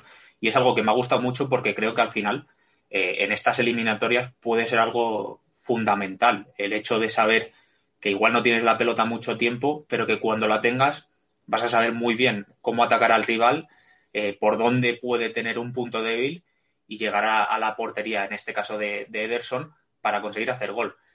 Dando una posibilidad, eh, hombre, al final también es un poco lo que dices. El Manchester City sobre el papel es muy superior, pero diría que, que Ross es un muy buen entrenador que con su estilo eh, o la forma de jugar del Gladbach puede hacer daño al City. El City esta temporada, para contextualizar un poco, en defensa está mejorando las cosas. También Guardiola ha visto pues, que tiene que intentar eh, pues por decirlo de alguna forma, dar un contexto más favorable a Rodri en el centro del campo, cortar un poco eh, la fuga que, que, tenían temporadas pasadas por ahí, porque al final el centrocampista el pivote del Manchester City necesitaba estar prácticamente a todo y el equipo cuando tenía que correr hacia atrás sufría mucho.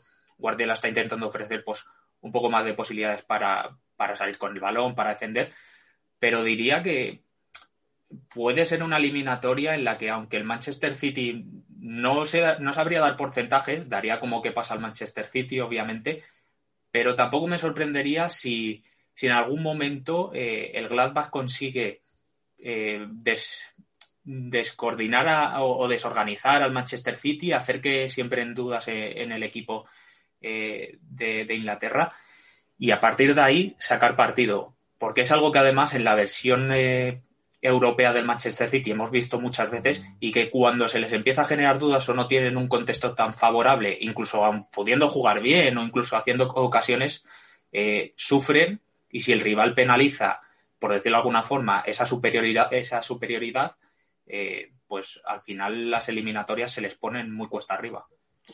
Sobre todo, bueno, una, de las cosas que yo siempre digo del, del Gladbach, que la verdad es que esta primera vuelta está siendo un poquito pues bueno, bastante irregular, con, con, picos altos de forma en la Champions y otros picos no tan altos en la Bundesliga, que además le está faltando cierta efectividad, que es un arma que le llevó el año pasado a la Liga de Campeones.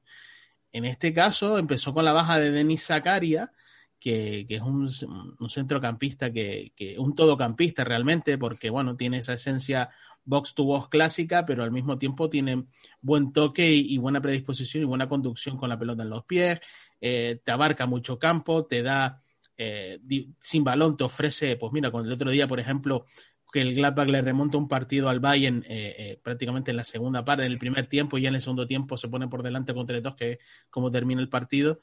La labor de Sacaria sin balón durante 65-70 minutos era la de, digamos, caer o intercambiar rol con, con, Hoffman y ir a presionar y a morder arriba para, eh, digamos, contragolpear, que digamos es un poco esa, esa esencia reactiva la que tiene José, porque eh, al equipo este año con, con, pelota le está costando un poco más y cuando la tiene y genera ocasiones o superioridades con respecto a sus rivales, que suelen ser rivales de su liga o incluso de, de, una zona un poco más baja, le está costando transformarlas, ¿no? Aparte, pues bueno, está el, el tema de disciplinario de Turán, que le está tocando un poquito la, digamos, la fibra a Gose. Eh, Plea no está tan fino tampoco de cara a puerta, mucho a Neuhaus ya se le se le conoce y ya le están poniendo pues muchas marcas zonales o marcas mixtas encima, con lo cual no recibe fácil, tiene que venir un poco más a la base, tiene que buscar más el giro, tiene que, tiene que buscar más también a los exteriores, que es un poco el, el digamos, el, el, donde yo creo que el Gladbach saca más ventaja, ¿no? Con respecto a los rivales. Y yo creo que un partido donde ellos estén en bloque medio, medio bajo, que presumiblemente es el guion que se va a escribir, sobre todo cuando está enfrente del City, yo creo que lo, lo, van a sufrir mucho porque el, el partido en, en, Valdebebas, por ejemplo, fue un poco así, ¿no? Y, y, y el, y el Gladbach se llevó el partido 2-0.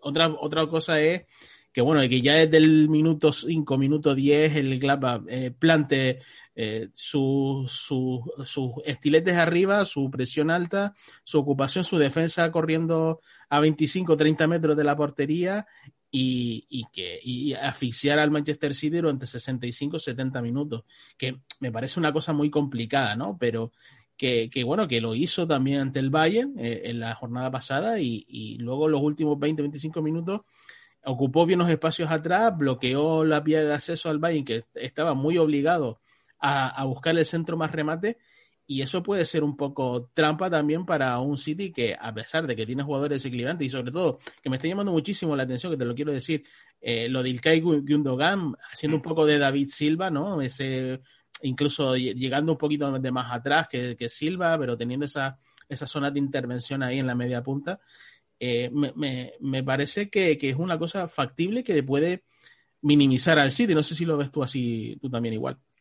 Mm, sí, eh, es más, recalcaría una cosa que has comentado. Al final, contra rivales como, como el Manchester City, puede parecer, eh, según se vaya dando el encuentro, contraproducente el encerrarte demasiado, porque al final son equipos que te asfixian mucho, que suelen generar muchas ocasiones.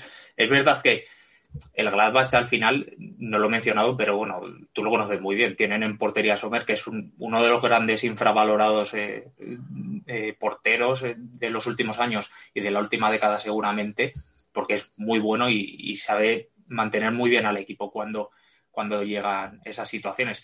Pero también es cierto que al final el Manchester City es un equipo pues, que va a exigir mucho, que, que, si pierde la pelota, yo creo que va a ser fundamental que cuando, habrá que ver cuando pierda la pelota al City, pues cómo va a responder a, la recuperación y cómo corra el Gladbach, o incluso si hace un planteamiento, como has dicho tú, donde busquen presionar más arriba, etcétera. Y estoy de acuerdo en que la, la figura de Gundogan diría que es la más importante para el Manchester City detrás de la de, la de, de Bruyne. De Bruyne al final es el jugador más importante porque abarca mucho juego. Guardiola la ha utilizado pues eh, en banda, la ha utilizado también como interior. Estamos viéndole como nueve eh, jugar a partir de esa posición para luego intervenir de otra manera. Pero yo Gundogan no esperaba, sobre todo fue a, raíz del parón, diría, o incluso de la temporada pasada eh, completa. Empezamos a ver una versión pues donde como has dicho tú, intenta ocupar ese rol de Silva, que no leímos jugar tanto, eh, y esta temporada como que no consagración, pero sí ha cobrado mucha relevancia ese papel que tiene, ayuda mucho también en la salida. A mí me parece un jugador que es muy eh, polifuncional. Eh, sabe además pues intervenir en distintos sitios, sabe llegar, eh, le gusta mucho tocar rápido, que creo que eso es algo importante para el Manchester City de cara a generar ocasiones.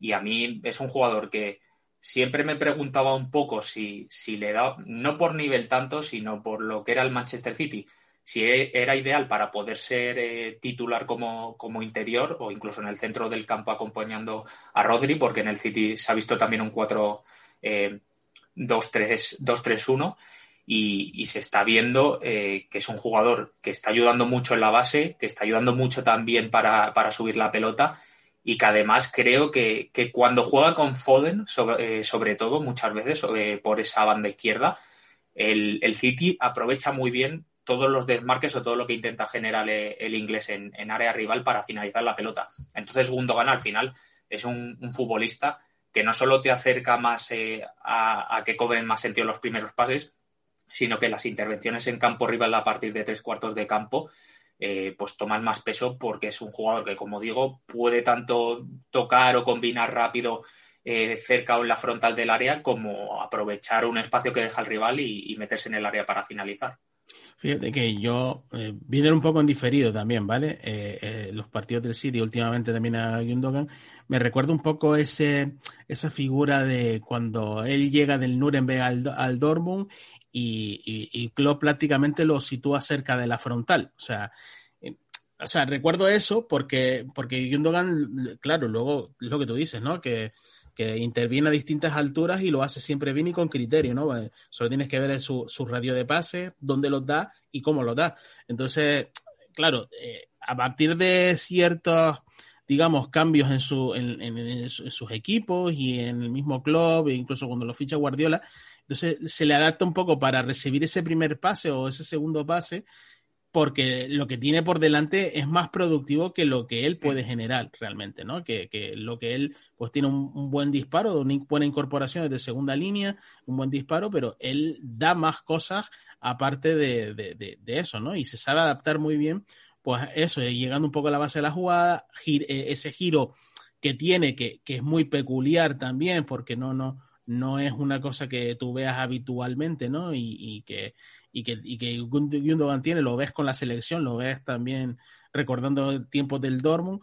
Eh, me parece que es un jugador que, que, que, bueno, que le da, le permite mucho a, a, Kevin De Bruyne tener el peso específico que tiene y le libera de muchas, de, de muchas cargas, me parece a mí, ¿no? Y, y quizás eso también eh, que sea un punto a favor del City y el Gladbach ahí va, va a tener que acumular mucho, mucha gente por dentro, y, y, va a tener que tener muchísimo cuidado, ¿no? Y, y, creo que va a ser un once un poquito más, incluso reactivo. No me extrañaría que, que José, que ya lo ha hecho alguna que otra vez, meta tres centrales y meta dos carrileros, digamos, relativamente largos, por ejemplo, como Lázaro y, y Benzebaini, para poder influir arriba y a la contra, ¿no? Y tener más, más pozo de conducción y atraer un poco también más a los rivales que puede ser un escenario de partido plausible si el City nos adelanta los primeros 20-25 minutos, ¿vale? Entonces, quizás por ahí veamos un, a un Gladbach súper reactivo, muy cómodo en, esa, en ese escenario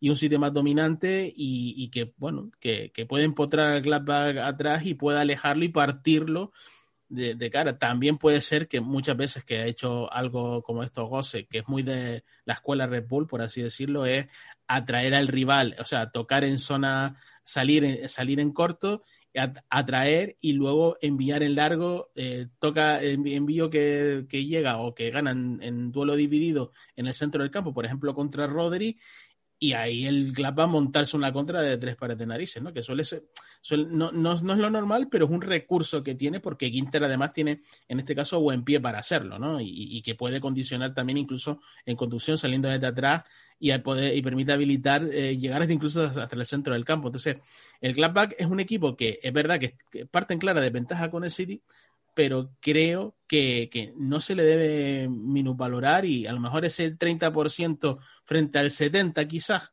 tal vez, que pueda, sí. ser, eh, que pueda ser esa eliminatoria, ese 30% yo lo tendría muy en cuenta porque el Inter y el Madrid yo creo que lo valoraron en, en fase de grupo. Sí, al final lo has resumido tú muy bien. Eh, el partido seguramente pues es el partido y su escenario. No, saben, no es imposible saber cómo, van a ser los planteamientos, pero al final, pues eh, es lo que dices. Eh, puede plantear el Gladbach un partido en el que pues estén un poco más atrás, pero hagan una salida de balón en corto, marquen un gol en un contragolpe bien tirado y, a partir de eso, pues esas cosas también pueden cambiar los partidos para que tenga unos minutos o un tramo del partido el Gladbach donde se vaya más arriba a buscar un segundo para sorprender, donde igual busquen encerrarse un poco más y consigan hacerlo bien. O bueno, al final, pues también que sea un contexto totalmente contrario, que el City al final arrolle, consiga marcar. Pero yo, de verdad, eh, pienso que es una eliminatoria que puede estar más cerrada de, lo que a priori parece, eh, porque eh, al final es cierto y estoy de acuerdo con el porcentaje que has dado. El City es muy superior, pues por los futbolistas, por lo que es Guardiola como entrenador, porque es un equipo también que, aunque no sea de, los fuertes, por decirlo de alguna forma, en cuanto a historia en la competición. Tiene más pozo. Claro, o sea, va cogiendo ya, mm. pues temporadas donde está más experimentado, ha tenido entrenadores que además pues ese pozo lo han, lo han podido, por decirlo de alguna forma, complementar, complementar perdón, con su propia experiencia y eso te va dando puntitos eh, en ciertas situaciones que se pueden dar eh, en este partido de, bueno, en el partido de ida como en el de vuelta, que decanten o desequilibren la balanza. Pero creo que el Gladbach es un equipo que, que tiene las ideas muy claras cuando sale al terreno de juego. Luego otra cosa es lo que se pueda dar en el resultado y que al final eso se puede controlar hasta, hasta cierto punto porque puedes tener un error o incluso, bueno, sí, un error propio que te marquen un gol en contra y, y, que no lo hayas podido controlar o incluso una genialidad rival que no la puedas controlar y, eso haga que, genere inseguridades. Pero me parece una eliminatoria muy buena y, me parece que el City va a tener un, por decirlo de alguna forma, va a tener eh, en esta eliminatoria una muy buena prueba de cara a lo que pueden ser las siguientes fases, porque es un equipo que si hubiéramos dicho que se enfrentaba en la temporada pasada, eh, sería idóneo o, no tanto idóneo, pero sí muy se habría visto de manera muy positiva eh, la manera en la que podrían haber hecho daño el Gladbach al equipo Manchester. Eh, de luego. Pues esto vamos, ya llegamos al, final. Te agradezco que hayas estado aquí con nosotros a compartir un ratito, a hablar de fútbol, que además de, de lo que se trata, ¿no? Y, y nada, invitarte para un futuro programa, si es que se vuelva a dar otro enfrentamiento anglo-germano, que Dicho lo cual, está siendo bastante frecuente en los últimos años. Mismamente, el Gladbach con el City, el Hoffenheim cuando estaba también se ha enfrentado con el City o con el Liverpool. O sea que al final el, Bayern también se ha enfrentado un par de veces con el Liverpool. Eh, no sé, se han dado diferentes escenarios, diferentes enfrentamientos que, eh, que han permitido hacer ese enfrentamiento entre el fútbol inglés y germano que yo lo hago la rima, ¿no? ingleses y hermanos, primos hermanos. O sea que al final digamos que, es un poco esto. Así que nada, te agradezco que hayas estado por aquí y que, bueno, que, se, eres bienvenido aquí a Bundesheer cuando, cuando sea menester. Muchas gracias. He pasado un buen rato, me, me lo paso muy bien porque creo que estas eliminatorias van a ser muy divertidas y, y yo, estas dos específicamente, tengo muchas, muchas ganas de que lleguen. Por lo que dices tú, por ese hermanamiento que hay eh, cada vez más presente entre, entre el fútbol inglés y el fútbol alemán y porque creo que además pues son equipos que van a darlo todo y que nos van a hacer sentarnos frente a la televisión y hacer que, no, que lo pasemos bastante bien. Bueno, nos lo pasaremos bien, eso seguro. Un abrazo, Héctor. Un abrazo. Y con esto pasamos al final del programa.